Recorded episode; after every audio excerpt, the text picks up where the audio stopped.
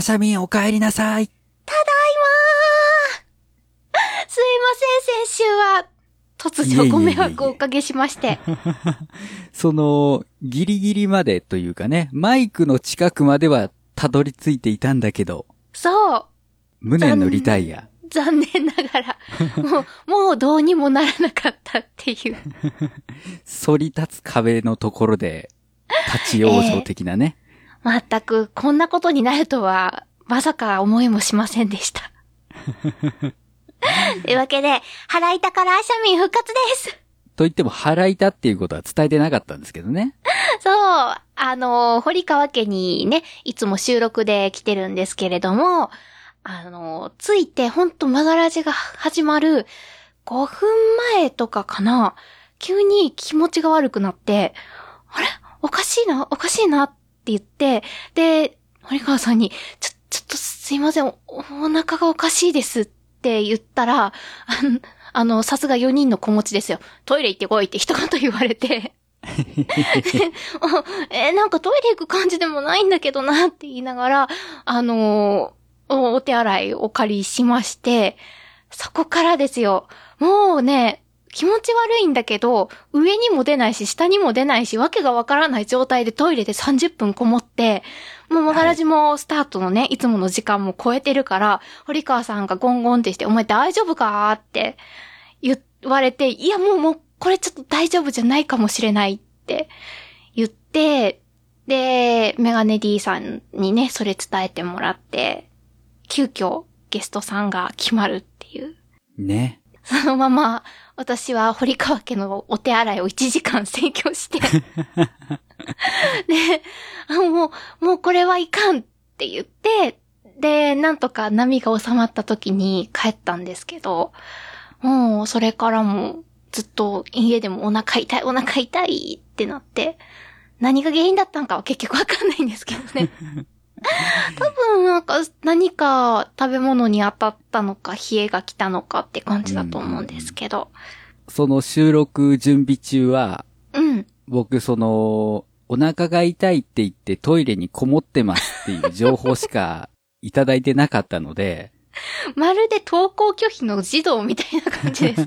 もう曲がらじ行きたくないとか、そんなんじゃなかったんですよ。なかったんですよ、本当に。だからその、その情報だけだ と、うん。うん、これ放放送というか収録中に、うん。いやちょっとアシャミンお腹痛くてっていじっていいお腹痛なのか、どうかわかんなくて、うん、うん。え、これ女性特有の病気だったら俺いじらない方がいいなみたいな。あデリケートな部分だとそうね。そうそうそう。うんうん。なんで控えていたんですけれども、まああの、メックさんね、はい。急にお呼び立てして、出演してくださって、ありがたい限もうり本です当よ。にありがとうございま した。ご迷惑をおかけしました。でですね、はいまあそういうごたごたがあったからね、うん。あの回はいろいろなことが起こってるんですよ。の、いろんなことですか、はえい普、通に番組内。番組内で。え一つ何が、々その資料を、うんうん。アシャミン向けに作って持って行ってたので、はい。いつもの PDF ですね。そうそうそう。あの、メックさんに伝わらない曲があったっていう。 そうそうそう。あの、やっぱ世代が違うと、例に出す曲って変わってくるんですね。そうなんですよ。だから、うんあの、坂本真綾のプラチナって言ったらもうアシャミはンいはい絶対わかるって言っいて、や、もうフルで歌詞見ずに歌えるぐらいです。世界のところが3連符になっているんだよっていう説明も、うん。もうスッと入るだろうなと。リスナーさんは曲聴けばいいけどっていううん、うん。感じでやってたんですけど、メックさんは、まあ、カードキャプター桜世代ではなかったので、そうですね。で、えー結局、その場で、あのー準備していた例以外のやつを話していった結果、ラブライブ比重が高くなるっていう。 そうそう、3連符でね、はいピアノのバッキングで3連符が出る曲っつったら、普通はラブライブの、あの、サイキックファイヤーじゃなくて、あの、東方系のうん。雰囲気の BGM は3連符入ってますよねっていうのが適当なんですよ、本来は。うん、うん、うん、うん、うん。けど、その、東方に関する知識がほとんどなかったから、うんうん。ビビパワーを結集させるあの曲の方に行っちゃったん ですね。なかなかないですね。ただ、その、世代を超えて、みんなわかる曲、ラブライブっていうのもすごいですね。まあね。まあ、ね、メックさんとかお嬢さんもいらっしゃるから、一緒にそ多うそ分ゲームとかもしてらっしゃるんだと思うんですけうど。んだから、スクフェスでね、 はい。あの、シャッフルのリズムが、りんちゃんの曲で伝わるなんていうのは思ってなかったです ね。それ逆に私わからなかったと思 う。えー、そういうのがあったり、あともう一つ、珍しくマイクの設定を間違えておりまして、え、そうなんですかあの、普段はですね、マイクをケーブルで、えーオーディオインターフェース兼アナログミキサーにつないで、うんうん。そこから USB を使ってパソコンに接続してオーダーシティで撮ってるんですよ。おー、すごい。なんですが、あの回、はい。あの、マイクをどれで撮るかっていうオーダーシティの設定がですね、うんうん。えーノートパソコン内蔵マイクになってたんですね。あらまあ。ゆえにあの回ちょっと僕の声がおかしいんですよ。え、そうなんですかちょっとなんか電話越しの声の感じというかざらついた感じがするんですね。へー。ヘッドホンやイヤホンで聞き分けたらわかるかしら。うん。で、えーまあ、それで撮ったがゆえにですね、はい。周りの音が入っちゃってるっていう。ああ、まあ、ノートパソコンのね、集音機能高いですから、マイクに比べたらずっと。そうそう。だから、うんあの、僕が意地でも入れたくなかったクリック音とか、うんうんうん。僕がその時着ていたフリースのチャックをカチャカチャといじる音とかがです ね、入ってしまっているんですね。えー。じっじって、いじる音。っていうか、いじってたんですか、じっ番組中に。カチャカチャと、なんか手持ちぶーさたでね、はいはい。こうやっちゃった時に、それうんが、ノートパソコンのマイクだったら拾っちゃったんですね。 ああ、そうなんだ。あの、この前のパソコン、買い替える前のノートパソコンだったら、うん。うんあの、ファンの音を拾っちゃうので、うん。収録中でも、あ、この波形はおかしいって言って気づけるんですけど、おー。新しいパソコン、そのファンの音が非常に静かなので、うん。波形で見た時に全然わかんなかったんですね。え、ミキサー通したのと変わらなかったんですかえっ、と、パッと見の、その、収録してこうね、録音中ですっつって流れていくうん、オーダーシティ画の面にね表。示されているものは、ほとんど変わらなかったので、あ、それはすごいですね。はい。だから、あの、後になって、うん。あれこれ声おかしくねっていうのに気づくっていう。 あちゃちゃまあ、そういう、なんていうか、ノートパソコンの進歩によってミスに気づかないっていうね、ー。うん。悲しい事件がございましたが、まあでも、メガネ D さんの普段聞けない音が入っているわけですね。いや、だからこれがさ、はい。例えばね、僕がものすごい変態で、うん。アサミンとスカイプをしている時に、うん。まあ、始めるみたいなことがあったとしようや。はベルトを外す音とかが入ったらえぐいぜ。えぐいっていうか、何言ってるんですかいや、世の中にはそういう性癖を持った人がいるらしいので、いやいやいやいやいやいや、嘘や、嘘や、嘘や。スカイプで女友達と会話している時にいたすっていう人がいるらしいので、ばっかじゃないの。そういう人はマイク設定を間違うとえらうこ、えらいことになりますよと。今、あの、噛みかけた方も正しかったですけどね。ほんまに。えーそんなわけでちょっとマイク設定はね、気をつけたいと思います。ほんまに気をつけてくださいよ。まあ別にソロプレイしようと私は気にしませんけれど も、リスナーさんにそんな音を聞かせてはなりません。そりゃそうですよ。まあ、あの、なんだろう、お腹鳴らなくてよかったなとか、ああ、それすごいわかる。そういうすごい些細なことではございますけれど もね。あの、まあ、今回ばかりは音声別撮りでよかったなと。いおーく らでも編集ができたんでね。なるほどね。はい、というわけでございます。まあ、アシャミン、はい。復活いたしまして、はい。今回も頑張っていきましょはい、どうぞよろしくお願いします。う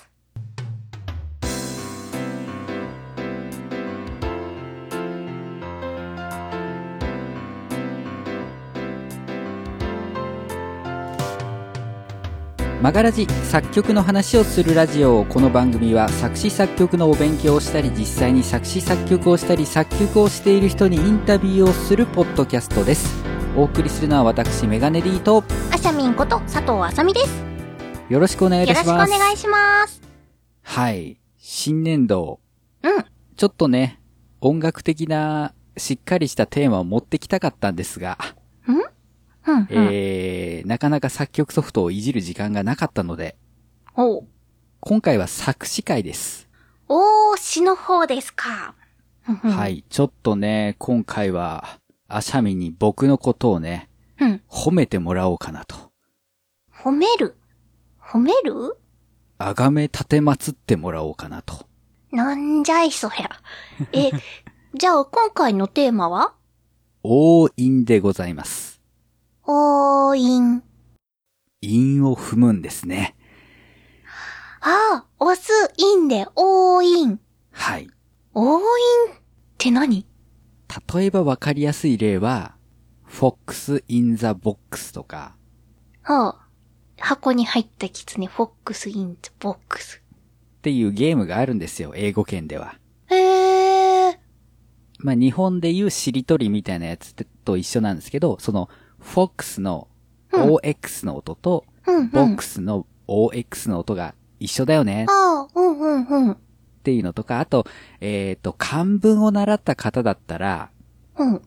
この漢字とこの漢字は音読みしたとき、中国読みしたときに同じ音なので、これで韻を踏んでいるんですよね、ああ。っていう説明を受けたことがあるんじゃないかなと、うん、うん。えー思うんですが、まあそういうふうにですね、まあ同じ音が出てくるものを、まあ音韻とかね、韻を踏むとうーかん。はあ。言ったりするわけでございます。おう、韻を踏む。ラップとかがそうなのかなそうだね。で、まあ、その、応印っていうのが、まあ、なんだろう、僕、メガネ D ってね、完全に、作曲はまだまだ素人、駆け出しの段階なんですけど、音亀フェスに参加しているアーティストの中で、うん。僕が、これが僕の強みですっていうことができるのが、まあ、言葉遊びうん、うん。であり、その中には応印も含まれておりますので、おー。そういう意味で、あ、やっぱりメガネ D さんって面白い曲作るんですねっていうのを新年度一発目だし、あさみに褒めてもらいたいなと。なるほど。メガネ D さんの最も得意とする分野の一つ。おーいん。今日はメガネ D 先生の技をめっちゃ盗んでいきたいと思います。さあ、というわけで今回も資料がございますので開いてみてください。はーい。じゃじゃん。一番上、応印って何っていうところから行きましょうかね。はい。応印って何世界各国の詩、キャッチコピーなどに見られる同じ音を使うことによってリズムを作る技法。J-POP、日本語ラップではフレーズ間で母音が一致させるという意味で使われることが多い。以下、日本のポピュラー音楽での応印の話とする。はい。えー、まあ、応印って、うん、うん。ちゃんと、うん文学の学術的な研究に基づくと、ものすごいいろんなあー細かい分け方とか定義があって、うん。あの、この番組で扱いきれないレベルになってくるんですよ。ああ。うんうん。そう、例えば漢詩。うん。中国の、まあ、三文とかの技法としての、えー、応印っていうのは、中国古典をちゃんと勉強しないとわからないし、うん。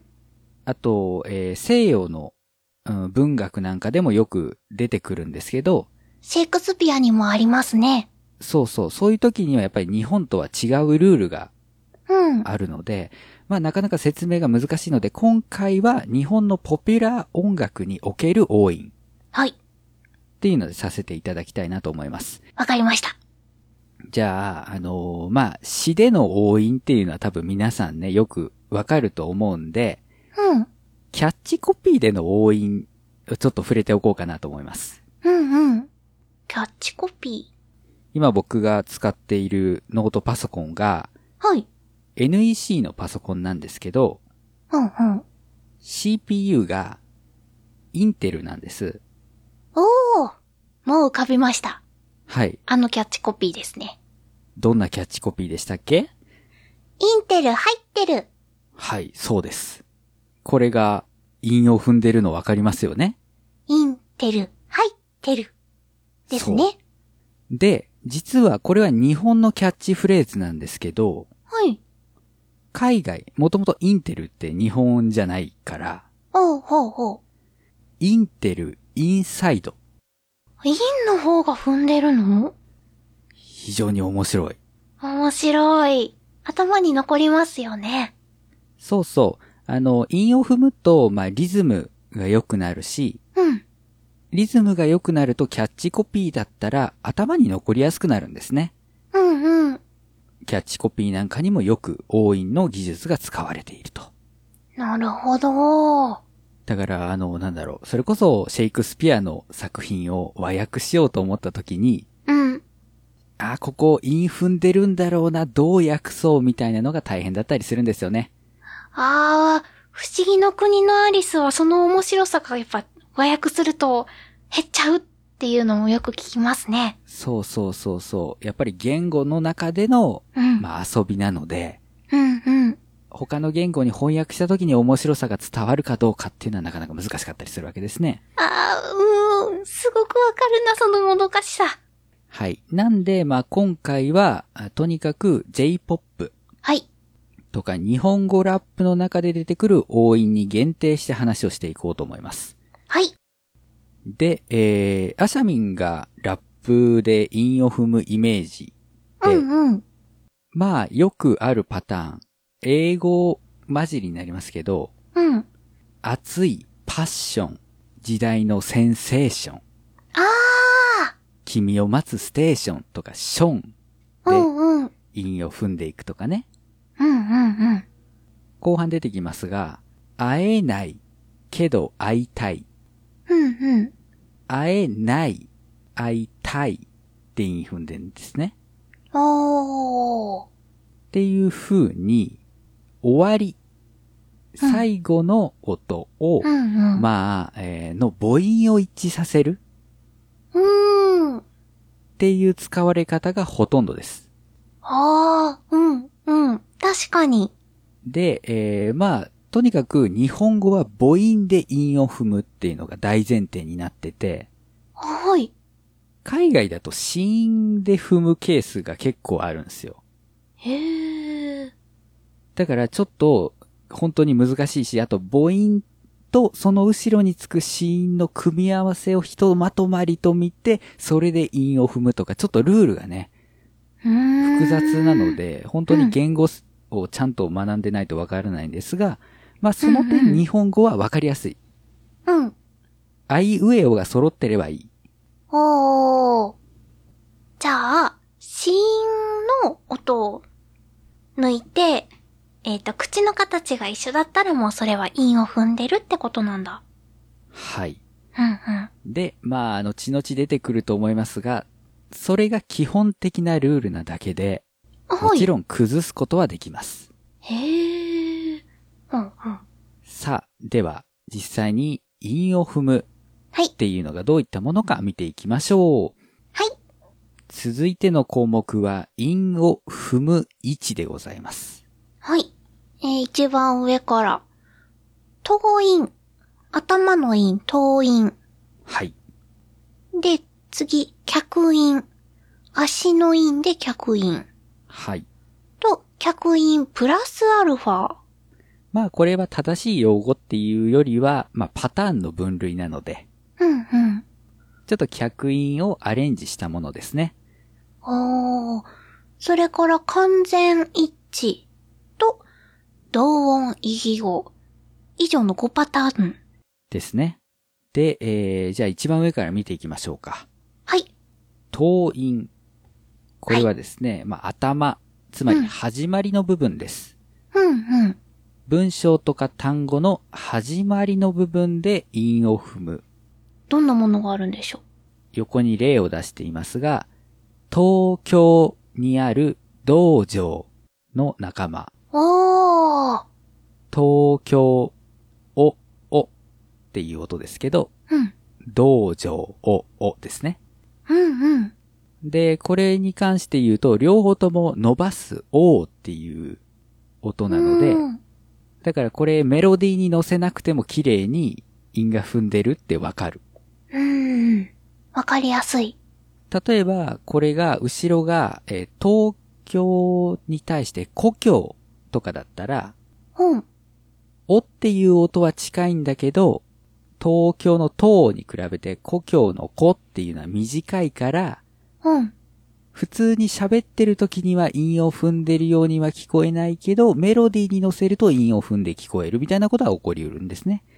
へえ、どっちもありなんですか。そうそう。あの、超音は結構便利で、1音カウントでもいいし、2音カウントでもいいんで、うーん。東京、王城、王行、うん、うん。王道とか、いいろんなのができますね。。まあ、とにかく、う頭で韻を踏む。はい。で、これが多分ね、ラップ聞いてる人からするとあんまり耳にしないパターンかなと。党員はあんまりラップにはないですかえっと、当韻をメインにすることはないですね。あうの、ん部分的に使うことはあるんですけど、うんうん。どっちかっていうと歌物の文化ですな。ほう。多分その、ラップを作ってくださいって、うん。誰かにお願いしたら、うん。なかなか頭で韻を踏んでくる人はいないと思います ね。やっぱり最後で踏みたくなりますよ。うん、うん、うん。さあ、その、よく日本人がやるであろう韻の踏み方。客韻ですね。えー終わりの部分で韻を踏む。うん。えーこちら例がありますが、僕のバナナ、君は食べたかなはい。はい。わかりますかねどこで韻を踏んでいるか。えっ、ー、と、最後が、あ、あ、あの音そうです。僕のバナナ、バナナのあああっていうのと、君は食べたかな、な。あああなんでうすん、うね。ん、うん。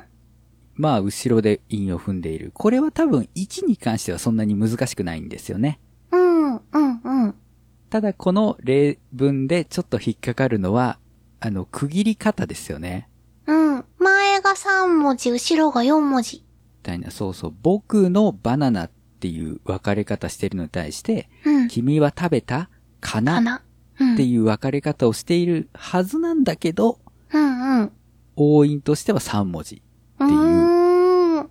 だからこれ文章単独よりはメロディーに乗せると、うんあ、韻踏んだんだって分かりやすくなる。逆にメロディーを変えてしまうと韻が踏んでなかったことにもなっちゃいますね。そうですね、分かりにくくなると思います。うん。とか、えー、そしてこれをちょっとアレンジしてみまして、はい、プラスアルファの方ですね。はい。えー終わりの部分で韻を踏んだのと、プラスしてです。さあ、気づけるでしょうかはい。会いたい、会えない、愛の足りない、ミッドナイト。えどう韻を踏んでいるでしょうかえーっと、まず、えーっと、後ろが愛なんですよね。そ愛うですね。たい、愛ない、足りない、み、ない。そうですね。で、最初も前半はあから始まってるんですよ。うん。あ、痛い、あ、えない、あ、いの足りない。うん。うーん、プラスアルファの部分がわからないです。まあ、シンプルに捉えるとですね、会いたいって、母音が愛愛なんですよね。あ、あいあい。うん。そう。頭の部分でも、愛っていう音で始まるおー。フレーズを入れてるわけですね。うん、会いたい、会えない、愛の足りない、み、ない。ほー。ってやると、まあ、初めの会いたいっていうのはあまり韻を踏んでいる感がないので、うん、愛の足りないの愛がうん、始まると、ちょっとリズムが狂うんですよね。る。タうンん。タンタンタンタタンみたいな感じがする。会いたい、会えない、愛の足りない、みない。うーん。綺麗に後ろで踏むだけじゃなくて、途中にも同じ音を入れてやる。あえー日本語ラップの上手い人は大体このパターンですね。ーあ、そうなんですね。うん。ああ、この人上手に踏むなーっていうのは、こういう崩し方、リズムの崩し方が上手いですね。おー、これ上級者ですね。はい。で、まあ、一方、歌物だとあまりこれは使われなくて、なぜでしょあのーまあ、後ろとか前でずっと同じ音が続くっていうのは、同じメロディーを乗せるううんっ。ていうので、まあ、綺麗に収まるんですけど、そのリズムが狂うので、うんうん。メロディーがなんか、お、なんか角めたぞ、みたいな感じに聞こえる。おー。そのラップだったら、もう、音程っていうのは、うん。極力なしにして、リズム、うん、うん。リズミカルに歌うっていうのに、えー専念してるから、リズムが変わるっていうのはいいんだけど、歌物だとリズムだけじゃなくて、うん。音の上がり下がりっていうのがあるから、うんちょっとぶつかっちゃう時があるんですね。うん。うーん。えーこの美しいメロディーの上がり下がりに対して、言葉遊びが邪魔だなあっていうのが起こっちゃうので、まあ、ラップうーに使うのがベターかなと。ー、そっか。はい。えー、そして次。完全一致。はい。これは一体、読んでみてください。はい。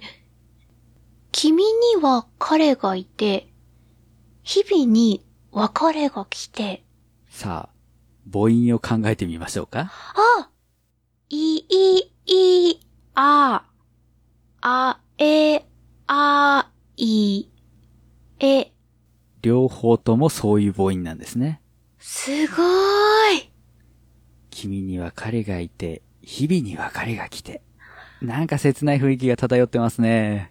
ますねー。切るところ違うのに、うん。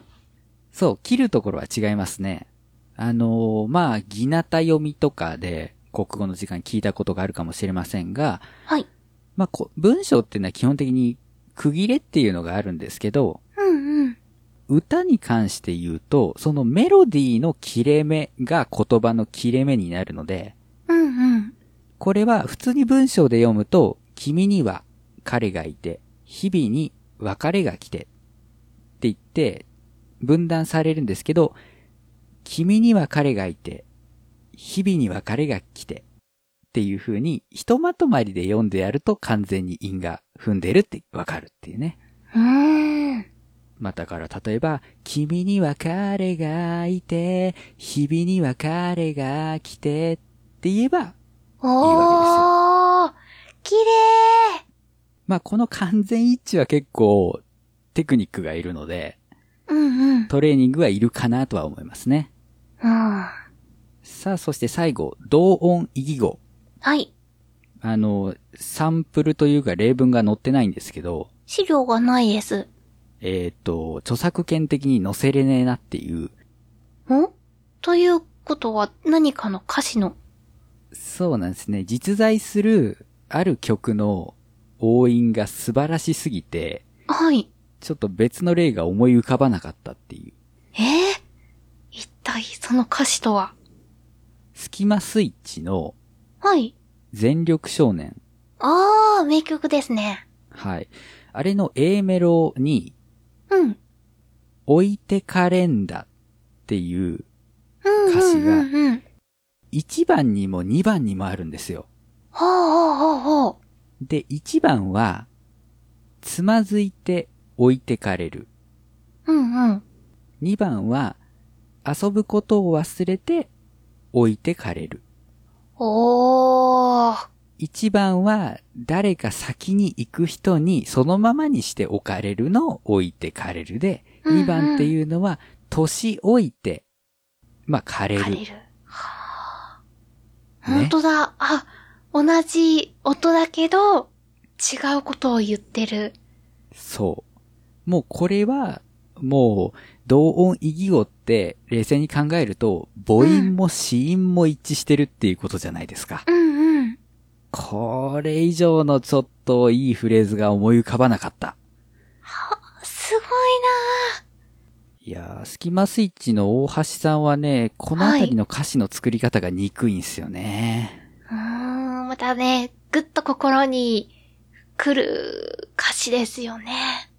はーはいで、まあ一応韻を踏む位置っていうので、こういうパターン出しましたけど、まあ実際に曲作る、特に視線ではい。歌詞を作っていくときには、まあ別に気にせず、適当に配置していっても、メロディーをつけるときに、なんかそれに合わせて、うーんあ、ここ、こ。こ、韻を踏んでるから、同じようなメロディーつけてやろうとか、あるいは、ちょっとこれ、リズム崩れてるから、ラップみたいに歌ってみようとか、そういう調整が効くので、はい。まあ、視線に関しては、1はそこまで気にしなくてもいいかな。うん、うん、うん。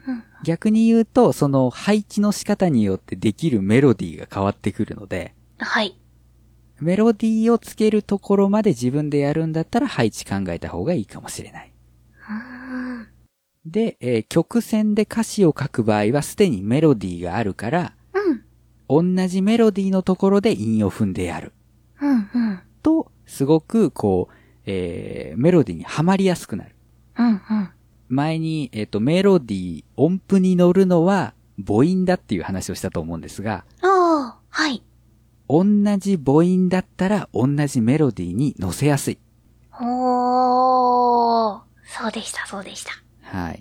まあ、この辺まで話してくるとですね、あれこれ曲がらじで前話した話に似てるねって思う方がいるかもしれませんが、はい。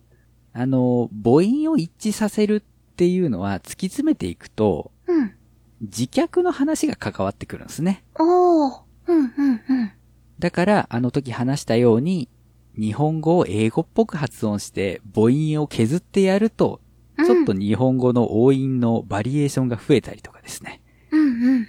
そういうのがあるわけでございます。単純に韻を踏んで歌詞を書きましょうで終わるわけがないじゃないですか。この番組ですよ。そうですよ。しかもメガネ D 先生ですよ。ええ。そう。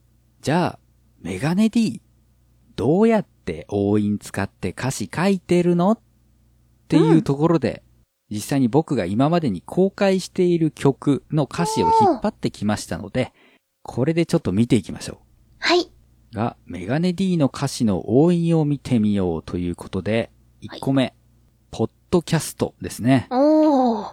はい、えー、オトガンフェス2015のコンピレーションアルバムにも収録されておりましたというか、おります。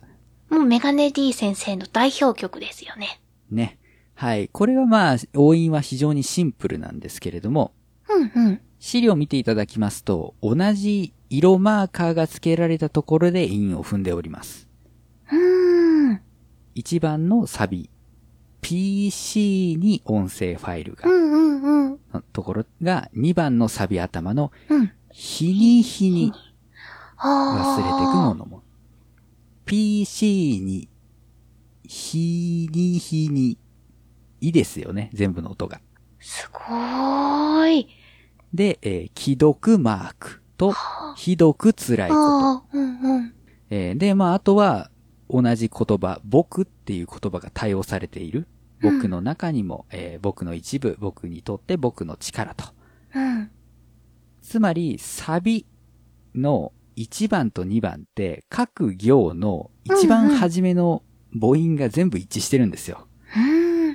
これなんか理由があるんですかえーっと、これね、サビのメロディーが、はい。 PC に音声、タタタタっていうメロディーなんですけど、うんうん。同じメロディーを使いたいっていうのが大前提としてあったので、うん。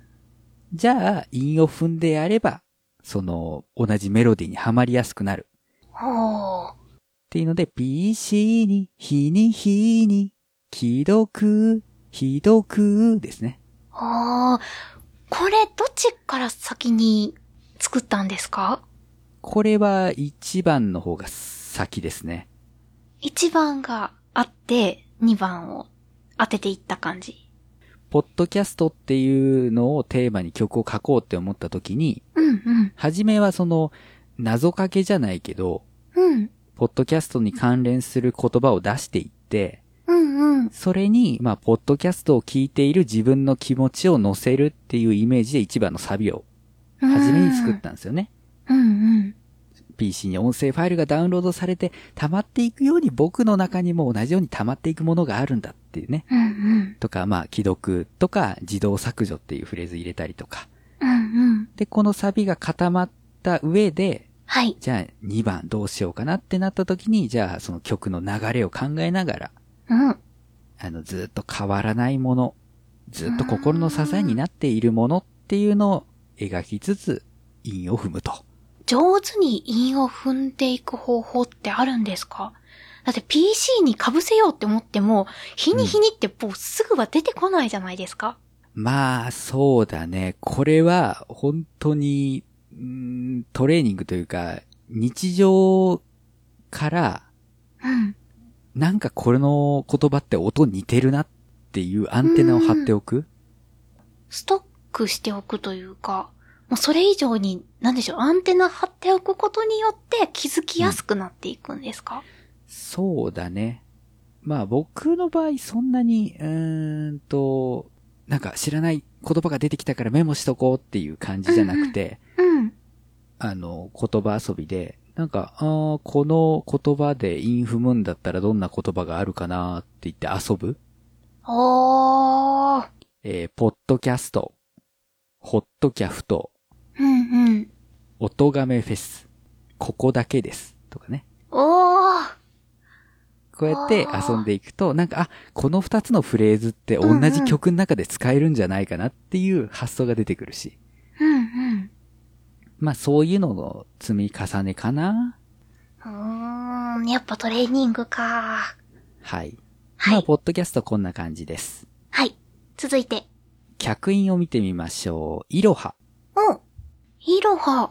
はい、音亀フェスの一番初めに出させていただいた時にはい。披露した曲で、えっと、僕は詩は書いたんですけど、楽曲自体は、えーうエドロックさんという方にね、提供していただいた曲でございます。さあ、その、はいサビのラストのフレーズですね。はい。このままでいいのか、その鍵は in your heart。始めよう、さあ、行こうか。おー。これパッと見、音が一致してないんですけど、うん。特に In Your Heart が、なんかどう読んだらいいんだろう。そう。これはですね、タイトルに秘密があるんですね。えタイトル。いろは、うん。い、お、あ、い、お、あ。えーその母音になるように読んでいくと韻が踏める。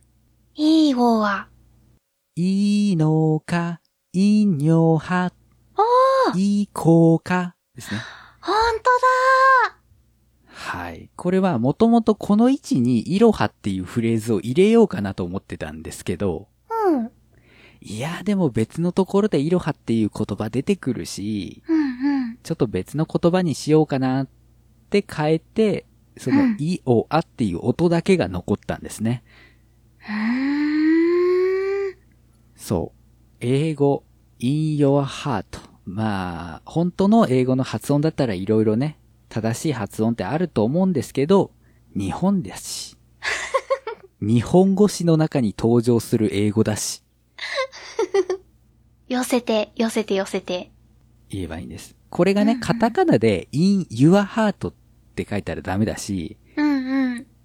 in your heart って、あの、カタカナで書いたら、え、これ何ってなると思うんですよ。うんうんうんうあん。くまでこの英語で書いてるから、うん。ちょっと崩した発音でも受け入れてもらえるうーん。っていうね、いろいろテクニックがあるんですよ、ここも。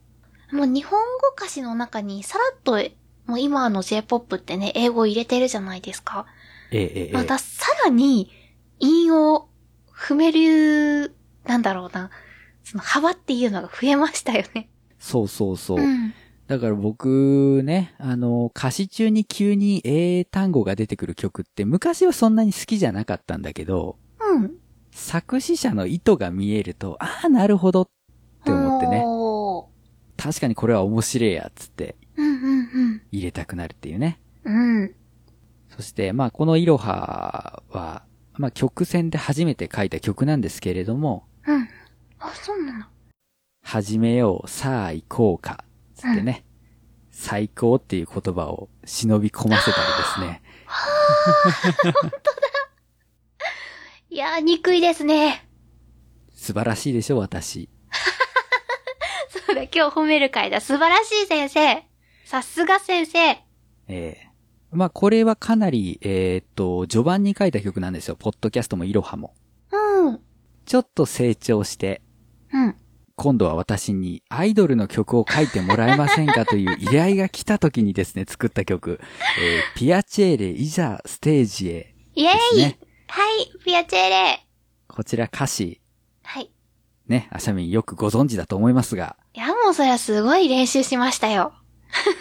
まあ歌い方の指示までしてるからね、この曲ね。そうですね。いや、初めてですよ。その、なんて言うんだろう。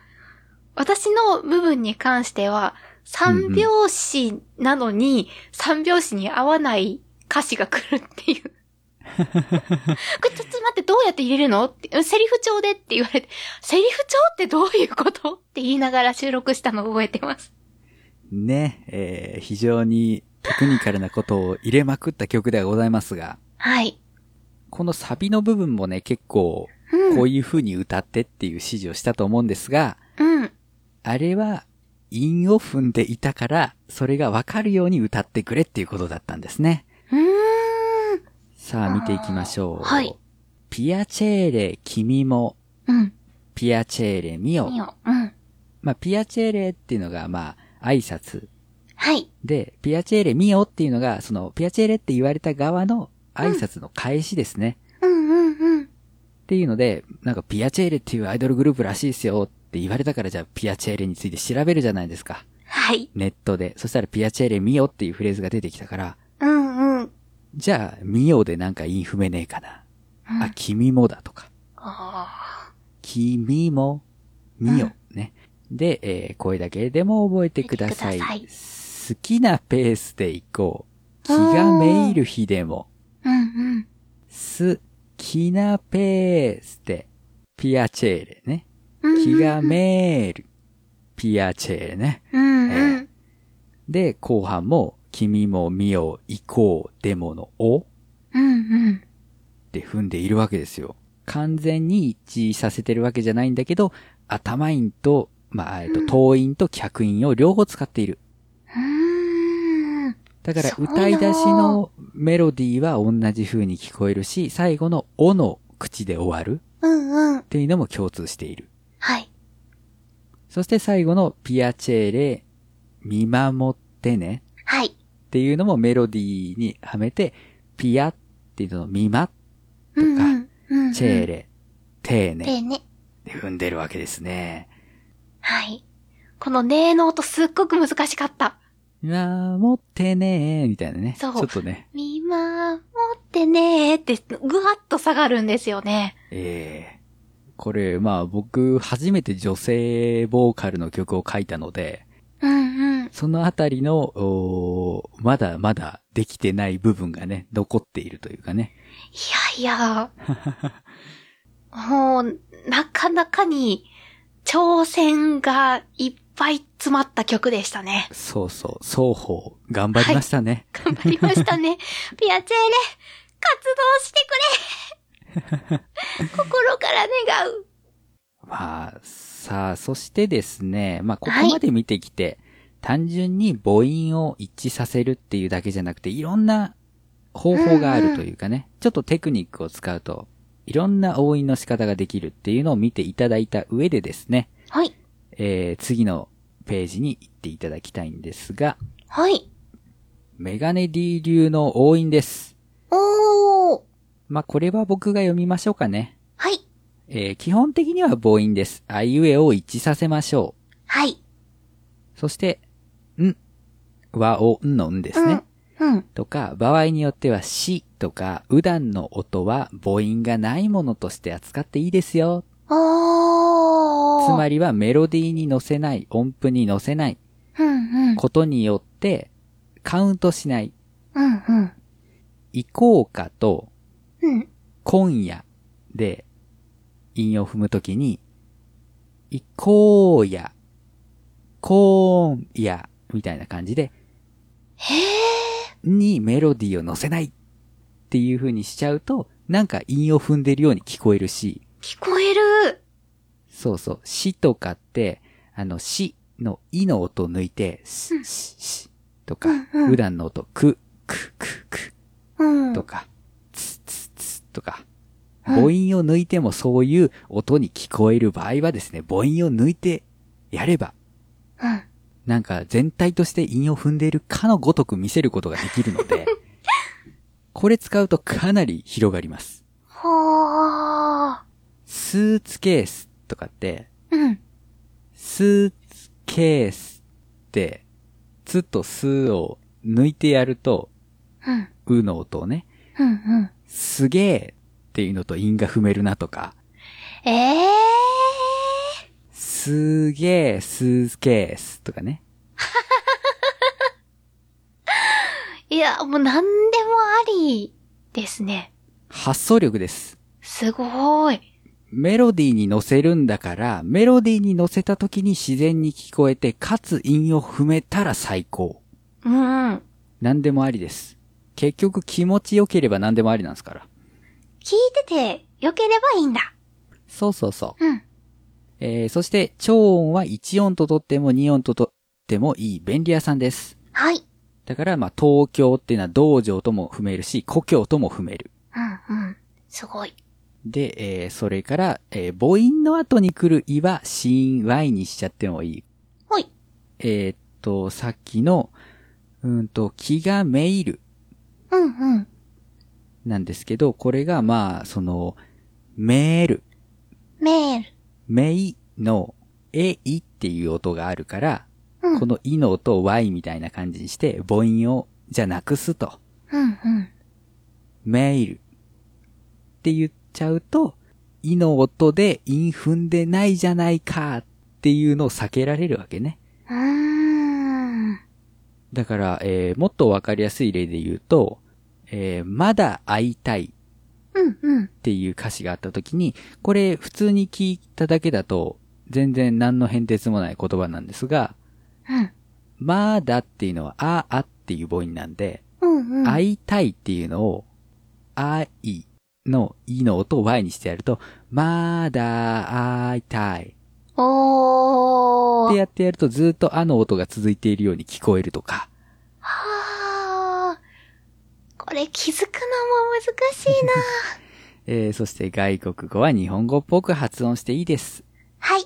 ステイ、ステイって入れてもいいし、うん英語っぽく、元々のステイっていう言葉でやってもいいし、うんうん。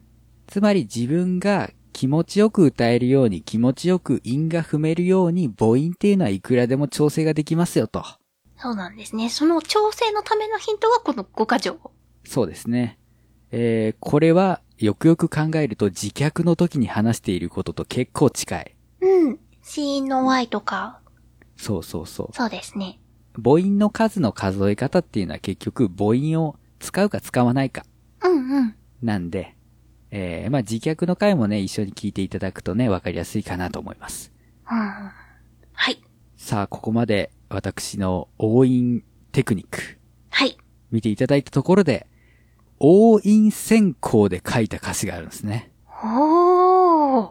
まあ、ポッドキャストも韻踏んでるけど、あれはポッドキャストで曲を作ろう、なんだろう、ポッドキャストの言葉っていっぱい出していって、それで歌詞を書いて、結果的に韻を使ったうんうん。わけですけれども、もう韻を踏むの大前提に書いた曲がありますので、それを最後見ていこうかなとはい。思います。えー、これタイトル載せてませんが、えー、コーヒータイムという曲ですね。はい。コーヒータイム。はい、2015年のメガネティステージ一番最初の曲なんですけれども、はい。色マーカーの数。すごいですね。まあ、ちょっと簡単なところから攻めましょう。うん。あの、韻を踏むっていうとなんか、すげえ難しい感じに聞こえますが、うん。結局機能としては同じメロディーにスッとはまるようにしたりだとか、うんうん。最後の伸ばす音を同じ音にしたりっていうのが基本的な使い方なので、はい。最後の音だけ揃えてやると、なんか受ける感じが一緒になるんですね。うんうん。っていう意味で、えっ、と、濃い青緑のところかな。これ、くれる、くれる、くれるって言って、うん、うん。入れてきてくれる、寄り添ってくれる、抱かせてくれるって同じくれるっていう語尾をつけることによって、うんなんか雰囲気近づけてたり。うん、うん。で、次のフレーズも、温かな色をですね、思い移す、う、うん。あなたもでしょうをですね、お湯う。気を揺らす、うです。うん。明日もきっと、をですね、ふわり落ちる、うですうね。ん、うん。この曲全体見たときに、すべてのところで最後の音が一致してるんですね。ああ。各ブロック。ックごとに。あ、ほんとだ。はい。こうやると、その最後の余韻っていうのが近くなるので、ああ。こういうところやったりとか。うん、うん。そして、黄色ですね、この曲の、まあ、わかりやすい音韻。これ頭で踏んでます。遠音ですが、アワートーク、オーバーコーヒー。うんで、ここを僕は、あ、あ、おっていうのを母音として拾ったんですね。うん、うん、うん。アワートーク。あ、あ、お。ってなると、甘党って一緒だな。あたわいも、あおだなと。い、いは抜けてますよ。あの、あ。うん、うん。わいで愛ですから、いをわいに、死因にしてやって、たわいもいけるな。うん、うん。変わる子、る、うだんの音だな。ゆの音取っちゃえ。変わる子ああおだな。とか、うん、うん。甘いも、いい抜けるな。とかね。甘すうわこ、ーす、うだから抜けるな。淡く遠い、く、うだんの音だからこれ、けにしちゃえ。で、遠い、いす、ごい。ねおを、とうって伸ばしてるけど、うんうおんにしちゃって、その後に来るいも、しにしちゃえ、へえ。あははと、とかね。はそして、えーっと、賛否両論ある、あ。はい。泡の多い、うん、うん。ああお、あ、あ、お。泡の、までで、うん。全部使い切ってんじゃないか。 って思うかもしれないですが、泡の多い、ののおの中に、おおいのおおっていうのを吸収させてしまって、あ、全部合体。その上で最後の「い」っていうのを死因化すると、泡の多い、泡、泡とう、泡トーク、泡の多いおいけるる。って書いた時の僕は思ってたわけですね。ここ賛否両論あるんですか賛否両論ある。あの、すちょっとそれは聞き取れないっつって。うーん。泡トーク、オーバーコーヒー、泡の多い、ラテが君の好み。え、なんてああー、すごく詰まっちゃってますね。そうそう。歌詞読みないとちょっとわからないっていうので、まあ、好き嫌いはあるけど、まあ、この曲は応印選考で書いたから、うんうん。まあ、これもありだろうと思ってね。うんうん。そう、あの、音亀フェス2015でこの曲を1曲目に持っていったのは、うん。メガネ D っていうのはこういう歌詞を書きますよっていうのを提示したかったからなんですよね。うんうんうんうん。すげえインフムじゃん、こいつ。って、言葉遊び先行で作ってますっていうのの意味を分かっていただくためにこの曲を一発目に持っていったんですが、うんうん。そして、えー、水色のところ、はい。ここですよ。僕のホワイトコーヒーを、僕の弱いとこにも、よくもこんないい思いを、うまいなあおうお、おあいお、おいおですね。完全一致。すごい。僕のホワイトコーヒーを、僕の弱いとこにも、よくも来ない思いを。うーん。そう、ここはあんまり気づいてもらえないんですけれども、うん完全に母音を一致させてるんですね。いや、こう、ホワイトのとからく、とコーヒーをと、とこにも、わあ、すごいですよね。え私、えここが一番好きです。これが応印選考で書いた歌詞だ。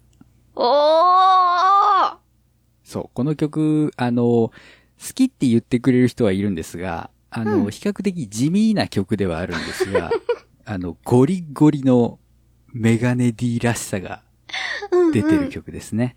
うん。はい。というわけで、この曲、改めて音亀フェスなり、あの、ビッグアップフリーで聴いてみてください。はい。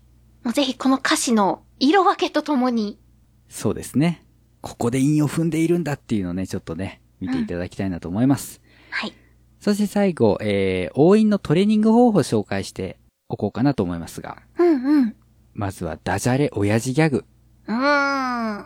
これって応印の参考になるんですよ。そんなバナナ。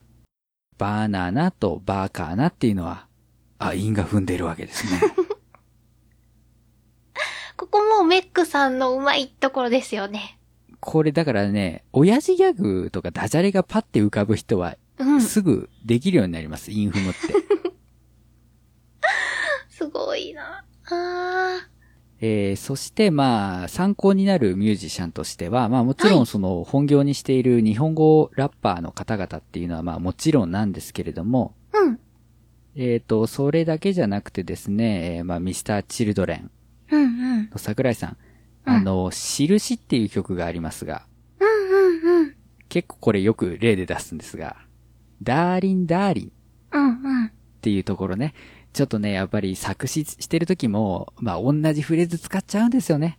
ダーリンダーリンって、やったら次もダーリンダーリンって書いちゃうところを、桜井さんは半信半疑って入れうたんうんですよ。んうん。だったり、まあ、その、スキマスイッチ、えー、その全力少年をはじめとしてですね、結構憎い、うん。えー、と、応印が含まれていたりだとかですね。あと僕が好きな鷲崎武さん。うんうん。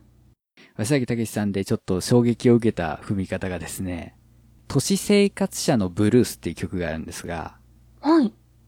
ワンランクアップ、判断下す、うんうん。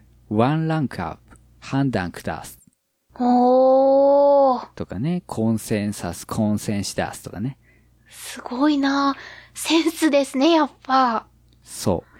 あの、多分こういった人たちっていうのは、歌った時の気持ちよさをすごく重視されてると思うんですよ。うんうん。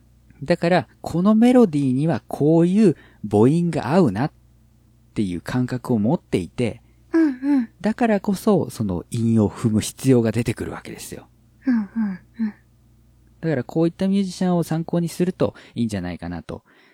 だから極端な話、はい。メッセージ性がないミュージシャンの方が上手かったりするんですよ。おー。確かに。メッセージ先行で書いていくと、韻を踏む余地がなくなってしまったりするんですが、うんうん。鷲崎さんみたいに伝えたいことはないよと。へへ へ。その気持ちいいコード進行、リズムがあって、うんその上に気持ちいいメロディーを乗せて、で、歌ってて気持ちいい言葉を乗せていったら、一個ストーリーが出来上がっていくから、そのストーリーを描いていけばいいと。なんか歌い出してこういうフレーズが出たから、あ、これは恋愛の曲にしよう、これはサラリーマン歌謡にしよううん。っていう風に、メッセージが後からついてくる、ストーリーは後からついてくるから、最初の口の気持ちよさ、うんうん。歌った時の気持ちよさを優先して、韻が多くなる。うん。だから、まあ、このメンツ以外だと、まあ、メッセージ性はあるのかないのかっていうのが、ファンの間でも多分意見分かれると思いますが、マキシマムザホルモン。いや、好きですよ。りょうくんうん。さんの歌詞は非常に、まあ、言葉のリズムがいいし、うんうん。ものすごい考えられて母音をはめていってるので、参考になるだろうし、あれほど低い声が出るなら歌いたいですもの。とかね。私の中で、これも、えーそうかなって言われるかもしれないんですけど、ええ。ジャニーズの曲って結構、英語詞と日本語詞で韻踏んでることがああ、そ多ういですと思ね。うんですよ。うんうんうんうん。いやー、コンポーザー人と、まあ、作詞家人がね、うんなかなかすごい人たちが集まってますし、うんうん。えっと、DY さん呼んだ回でね、空耳回であの V6 のダあー、リンをあげましたが、ありましたね。あれもね、はい。そうそう、空耳もあるし、応援につながりますから、うんうんうん。ね、ある言葉を別の言葉っぽく聞こえさせる。ある種テクニックだからね。うんうんうん。確かにジャニーズはちょくちょく見る。すげえな、この踏み方みたいなの。はい。えーそして、まあ、これは観察したりとか、うん。新しく出会ったものをメモしておいたりっていう話になっていたんですが、今度は完全にトレーニングとして自発的にできるもので、うん。すでにある曲に別の歌詞を当てて、元の歌詞と母音を一致させてみる。ほー。すでにある曲だったらメロディーと歌詞の相性っていうのは基本的にはいいので、うんうん。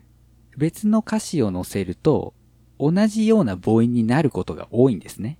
うーん。それを組み重ねていくと、うん。あのメロディーの上で、えー、メロディーに乗せた時の応音っていうのができるようになってくるかなと。うん。まあもちろんその元の歌詞っていうのがすごい特徴的なフレーズだったら、うん。その応印したフレーズを使って新しい曲を作るっていうのは無理なんだけど、著作権的にね。ただあの、1ページ目の君には彼がいて日々には彼が来てっていうのは、うん。これはね、えっと、グースハウスの、うーんとね、松酔い草っていう曲があるんですが、ほい。えー君には彼がいたっていう歌詞があって、うん。そこのメロディーがなんか僕には日々には彼が来たに聞こえたんですよね。ほー。で、あれ完全に韻踏んでるじゃんっうんうん。てなって、で、君には彼がいたっていうフレーズ自体は、あの、なんていうか、ありふれたフレーズだから、うんうん。ここ単独に著作権保護の対象ではないので、うん。新しくじゃあこういったフレーズ使ってなんかできないかなとか。うーん。さすがにね、メリッサの歯になりたいとかは、ちょっと具体的なワードがありすぎるし、うんうん。そこに独創性を見出せるから無理だとは思うけど、まあ、ありきたりのフレーズ、歌詞のところに別の言葉を載せるっていうのだと、まあ、後で使うこともできるしね。うんうん。っていうのは、これは結構、あのやりやすいし、うん。実践形式なので、うん。えーいいトレーニングになるんじゃないかなと思います。うん。なんかぐんと伸びそうな感じがします。あ、そうだね。替え歌も参考になるね。ああの、ニあコニコ動画とかですごい替え歌文化っていうのがあるんですけど、うんうん。今その人気の替え歌主っていう人たちはものすごい応援がうまいです。うーん。だから下のね、テロップとかを見ていくと、ああ、なるほど、こうやって韻を踏んでいるのかと。うんうんうん。あと、まあ、替え歌の中でも倒せないシリーズ。駅名とか地名とか野球選手の名前だけである曲を歌うとか、あれも完全に母音を一致させていってるわけですから。はあ、すごいなあ例えば、あの、星野源さんの恋はい。だったら、はじめ、営みのっていんうんうフレーズから始めあるんですけど、大体、えー、の男性の替え歌うん。を投稿している方は、人並みのっていうフレーズで始まります。おー。綺麗に韻を踏んでるし、かつ、なぜかっていうと、人並みの顔になりたいとか、人並みの収入が欲しいとか、そういうネットのヒリアをネタにした替え歌が書きやすいんですよね。うん、うん。人並みので始まると。うんうんうん。っていう観察もできるね。あ、ここで多分韻を踏んだからこのテーマにしたんだろうなとか。ああ、韻を踏むところからさ、テーマが逆にできてくる。そうそうそうそう。なんか韻を踏んで、あ、じゃあこれで、えー、作れるなと。そういう書き方も面白そうですね。だから、あーフライデーない、フライデーない、くらいでいい、くらいでいい。フライデーナイトで、くらいでいいってなんだとかいう風に作っていくわけですね。 いやあー、面白いなあ日本語が面白いんですね、きっと。うーん、まあ、あの、言語っていうのはすべからく面白いもんなんですけど、うん。日本語のいいところは、海外の言葉を日本語っぽく組み込んでもいいし、日本語の発音を崩しても日本語として取ってもらえる。うん。それに、同音異義語がとっても多い。そうだね。うん。まあだから、うーん、唯一応印するときに、日本語だとネックになるのが、うん。ちょっとベタすぎてダサいっていうのが起こりう る。それこそダジャレじゃんってなる可能性があるから、 うん。それだけ注意かな。うんうんうん。で、まあ、あの、ちょっとこれ自分には難しいかなっていう人も、最初や最後の1音だけでも母音を一致させてやると、あ雰ー囲気が変わりやすくなるし、最後の音、うん。ちょっと高い音で終わりたいから、子音はあで統一しようとかいうのも、この応音の一部だから、そっか。あれですよね。日本語って基本的に動詞はうの音で終わるし、現在形だと。うんうあと、形容詞は C ってつくことが多いし、美しいとか楽しいとか、ええええええこういうところだけ合わせるのでも、ちょっと踏んだ気になれるかな。そうですねう。ん。嬉しい、楽しい、大好 き。しーしーきーですね。しーしーきーそういうのとかね。あー。そうそう。まあ、とにかくできる範囲で皆さんもやってみてはいかがでしょうか。はい。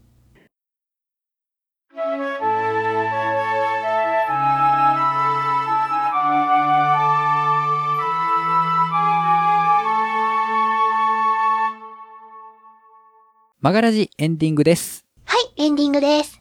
えー、メッセージをいただいております。おー、ありがとうございます。はい。まずはですね、メックさん。あの後、獣フレンズ全部見ました よ。アシャミンのパーフェクトツッコミ教室面白すぎ。えこれね、あの、パーフェクトツッコミ教室っていうのはタイトルです ね。あの、まあ、マガラジのタイトルは大体、すでにある曲の文字入りになっているわけですが。いえー、まあ、元ネタはわかるでしょう。はいえー、これは定期コーナーが期待ですね。え毎回ツッコミの言葉を4つぐらい募集して番組内で言っていくだけで空気感が変わりそう。 えあの、そうなんです。空気感が変わるから偉いことになりかねないですね。すごい、一回だからみんな面白がってくれてるけど、これきっと何回かしたらもういいよってなるって絶対。そう、その、すでにアシャミンが好きだからメックさんはそう思っただけで、 あら、ありがとうございます。あの、初見の人があれ聞いた時にどう思うかっていうのは別問題だからね。そうですね。うん。だからまあ、あの、ツッコミ教室に関してはちょっとやり方を考えようかと。でも何かしらのツッコミ強化は今からもあるんですかまあそうだね。というかあの、アシャミンのその今のえちょっと下手なツッコミっていうのも味があって、それはそれでコンテンツにはなるんだよ ね。ぶっちゃけると。ぐ、喜んでいいのかしら。ただその場合、その、ボケる人と編集する人を分けない と、僕正直編集してる時これ面白いのかなと思って編集してたんで、うん、うん、うん。なるべく収録時の空気感そのままに、無音短縮とかあんませずにやりましたけど、どうかな面白かったって言ってもらえたら嬉しいですけどね。はい。そしてですね、えーコロさんからもツッコミ会にメおッセージいただいておりますあ。りがとうございます。アシャミンツッコミ会、ずるい、面白い。下手なアクション映画よりもスリリングな展開でした。ちょっとどういうことですかいつボケが来るのか、そしてそれにアシャミンは突っ込むことができるのか、気になりすぎてメッセージコメントが頭に残りません。 な、なんなのその楽しみ方は。アシャミン、そこはトランプかやといただいており ます。あー、悔しい、悔しい、なんか悔しい。楽しんでもらえてるのは嬉しいけど、きっとこれは、なんだろう、私の思い描く、ツッコミうまいな、シャミ面白いなっていう面白さじゃない。まあ、その、もうええわと長いわは、うん。まあ僕のボケ方だと、正直ボケてるのが分かりにくいっていうのはあったんですけど、いや、そんなことない。そんなことトない。ランプかはズバッと言ってほしかったな。もう、ボケる空気満々でしょ、僕。うん。いや、メガネ D さんはりかしいつも、どこでどうボケてやろうみたいな空気はいつも感じてるよ。そう、喋り方変わるもんね。うん。よし、ここ来るぞ、来るぞ、来るぞ、何突っ込もうっていう待機はしてる。 その上で、いや、アシャミンがね、外の人に、鎖国政策をとかね、壁作るぞとか言うんですよっていうのに対して、いやいや、そんなこと言ってないですよっていう、普通に事実関係の確認をされるっていう、難しい。難しい。中にいるとね、なかなかわからないものなんですよ。はい。まあ、そんな感じでございます。へい。えーで、メックさんからいただいております。うんえっと、これはですね、あのーまあ、代打でメックさんに来ていただいた回に関してなんですが、はい。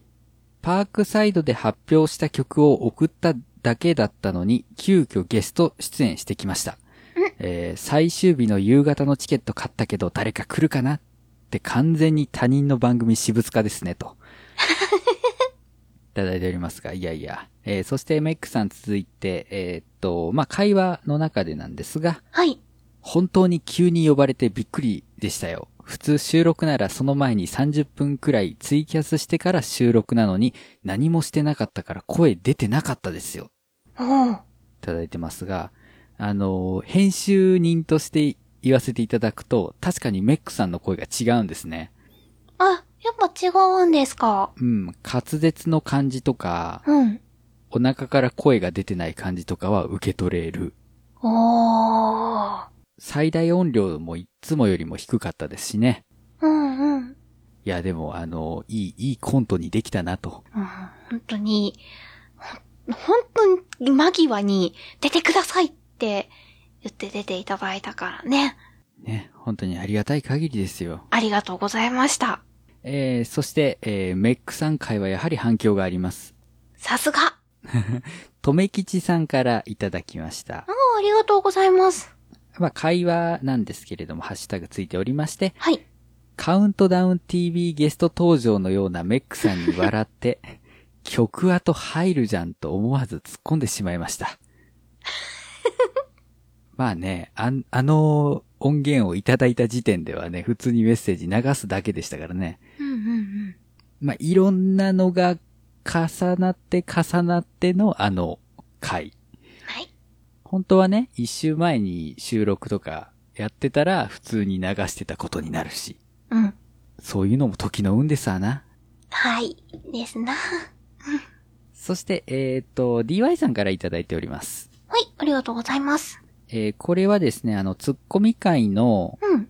後の、まあ、DTM ソフト選びですね。ああ、はい。はい、えー DY さんから、DAW の話。うんどうもどうも、リーパー使いの DY です。僕が知る限りだけど、ライブはどちらかというとリアルタイムのパフォーマンスに特化した DAW なので、どっしり腰を据えて打ち込みや作曲をするという感じで使っている人は少ないかもしれませんと。うーん。そうですね。で、えー今、クラブで CDJ やエフェクターの代わりにパソコンを持ち込む DJ のパソコンの中ではライブが動いていることが多いと思います。へえ。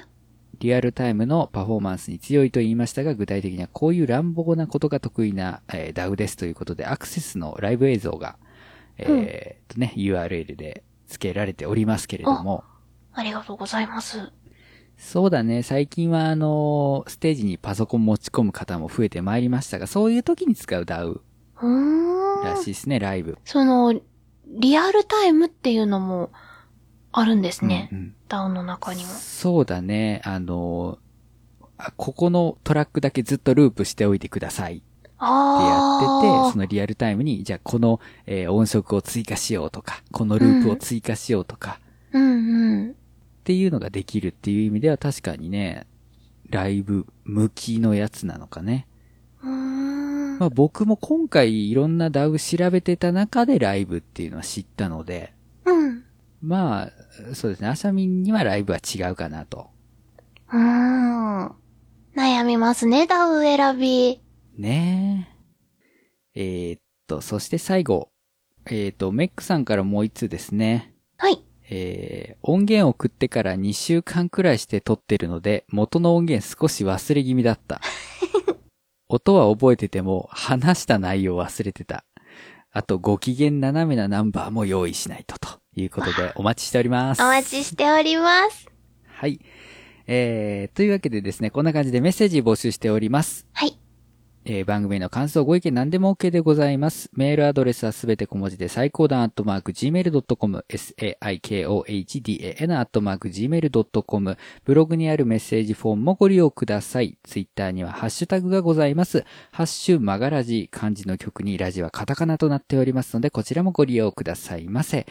えーお知らせでございます。はい。えっと、この回が配信されている時にはすでに発売が開始になっておりますが、えー、おとがめフェス2016コンピレーションアルバムが発売になりました。やっね。えっ、と、サイパッションの、えーライブは見ていただけましたでしょうか、えー今回のコンピレーションアルバムはですね、僕は、えっ、と、XYZ という曲でね、アヤコングさんとのコラボの楽曲の音源版を提供させていただいております。はい。 いあの、もう、おんぶに抱っこですよ。やいやいやいや。あの、一応僕の枠であの曲は出してますけれども、まあ、アヤコングさんのアレンジを聞いてもらうようなものなので、まあ、ぜひ、あの、普通の、普段の XYG とは違うう、んちょっと大人な感じ。そうそう、大人、うん。大人な雰囲気の人がズボンのチャック開いてた ら、可愛らしいよね。なんかね、そういうギャップもいいですよね。はい。なんで、えー、ぜひとも聞いてみてください。うんはじめはなんかね、笹山コンピレーションアルバムみたいになるんじゃないかっていう懸念をね、皆さんが抱いていたようですが、あの、まあ、ラインナップ見る限りそうならずにね、うん。笹山さん本人としても安心なんじゃないかな と。安堵、安堵したんじゃないかなとは思いますけれどもね。